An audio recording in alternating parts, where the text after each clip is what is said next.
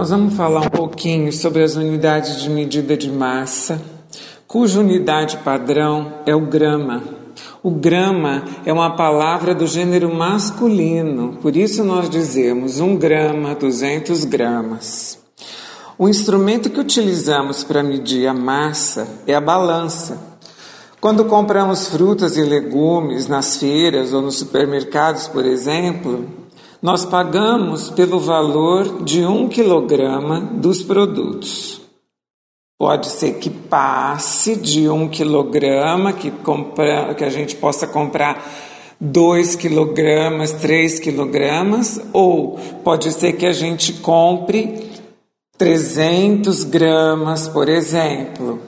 Então eu posso comprar 300 gramas de, uma, de batata, como eu posso comprar 2 quilogramas de carne ou 500 miligramas de certo condimento. Portanto, grama, quilograma e miligramas são as unidades mais comuns. Porém, para medida de massa, também usamos as unidades que representam o sistema decimal de medidas. Vamos fazer uma analogia aqui com as medidas de comprimento. Vamos recordar rapidamente. A unidade padrão das medidas de comprimento é o metro. Eu tenho 10 metros, um decâmetro, 100 metros, um hectômetro e mil metros, um quilômetro.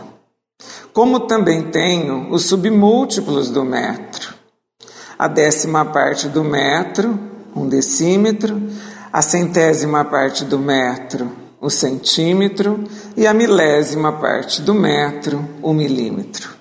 No caso das unidades de medida de massa, como eu já disse, a unidade padrão é o grama. Então, onde na medida do comprimento eu tinha o metro, a letra M, nas unidades de massa, eu tenho o G, eu tenho a grama.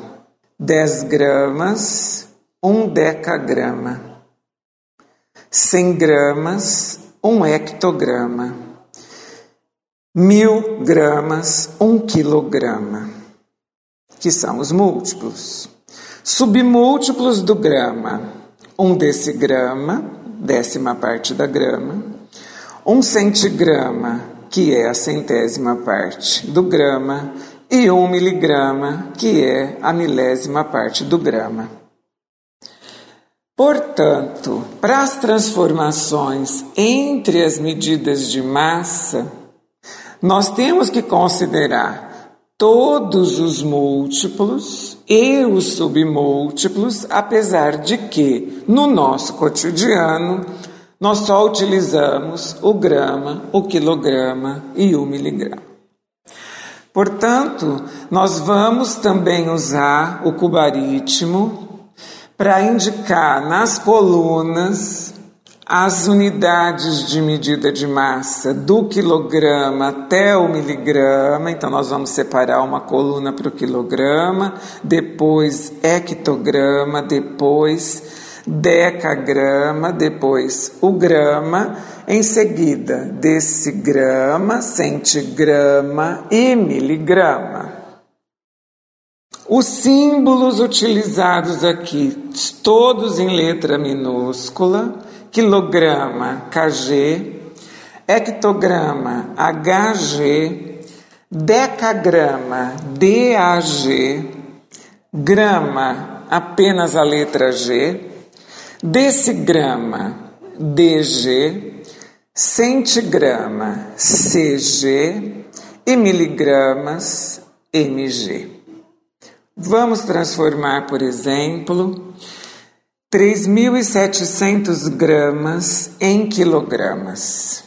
Se eu tenho 3.700 gramas e quero representar essa medida em quilogramas, aquela vírgula que estaria depois do último zero, 3700, vírgula, vem deslocada para a unidade quilograma, portanto, 3,7 quilogramas.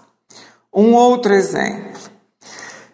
Se eu quiser transformar 0,005 gramas em miligramas, esta vírgula que está na unidade grama vai até a unidade miligramas, portanto, 0,005 gramas correspondem a 5 miligramas.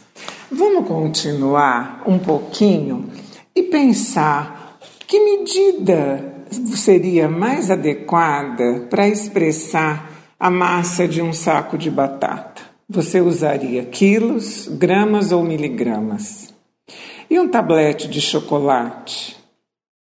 Um saco de batatas nós compramos por quilogramas e um tablete de chocolate pesa alguns gramas. Eu vou passar alguns exemplos para a gente pro, e propor três massas diferentes. Pense qual seria a melhor estimativa para a massa de uma bola de futebol: 10 quilogramas, 2 quilogramas e meio ou meio quilograma. Um sabonete: 12 gramas, 120 gramas ou 1,2 gramas. Um alfinete, 2 miligramas, 500 miligramas ou 1 grama. Agora, quanto você acha que tem a massa de um pacotinho de batata frita? 5 quilogramas, 250 miligramas ou 500 miligramas? Eu fui pesquisar e vi que uma bola de futebol tem que pesar entre 410 e 450 gramas. Então, ela está bem próxima de meio quilograma, porque meio quilograma correspondem a 500 gramas. Um sabonete pode variar, mas normalmente pesa em torno de 90 gramas. Um alfinete, na estimativa entre 2 miligramas e 500 miligramas, se a gente colocar na nossa tabela ou no cubaritmo, você vai ver que 500 miligramas é meio grama. E um grama seria o dobro de meio grama, correto? Então, também fui olhar na internet, falei, deixa eu ver quanto que pesa um alfinete, porque a gente não tem ideia, não é verdade? Então, fui pesquisar e eu vi que um alfinete pode pesar um grama e meio, ou seja, 1,5 gramas. O pacotinho de batata frita, normalmente que a gente compra no supermercado, não é de 5 quilos. Mas 500 miligramas corresponde a meio grama, que também seria muito pouco. Então, nós vamos pensar em 500 gramas, correto? Ou seja, meio quilograma. Mas também poderia ser um pacotinho de 250 gramas, o que corresponderia a 0,25 quilogramas. E tem pacotes menores. Eu vi uma marca que tem um pacotinho bem pequenininho, de 96 gramas, e um outro um pouco menor, de meio quilo, com uma massa de 440 gramas. Meu nome é Luísa Maria Marques Poloni Cantarella e hoje é dia 17 de setembro de 2018. Eu espero você no próximo episódio, aguardando sempre seus comentários e suas sugestões.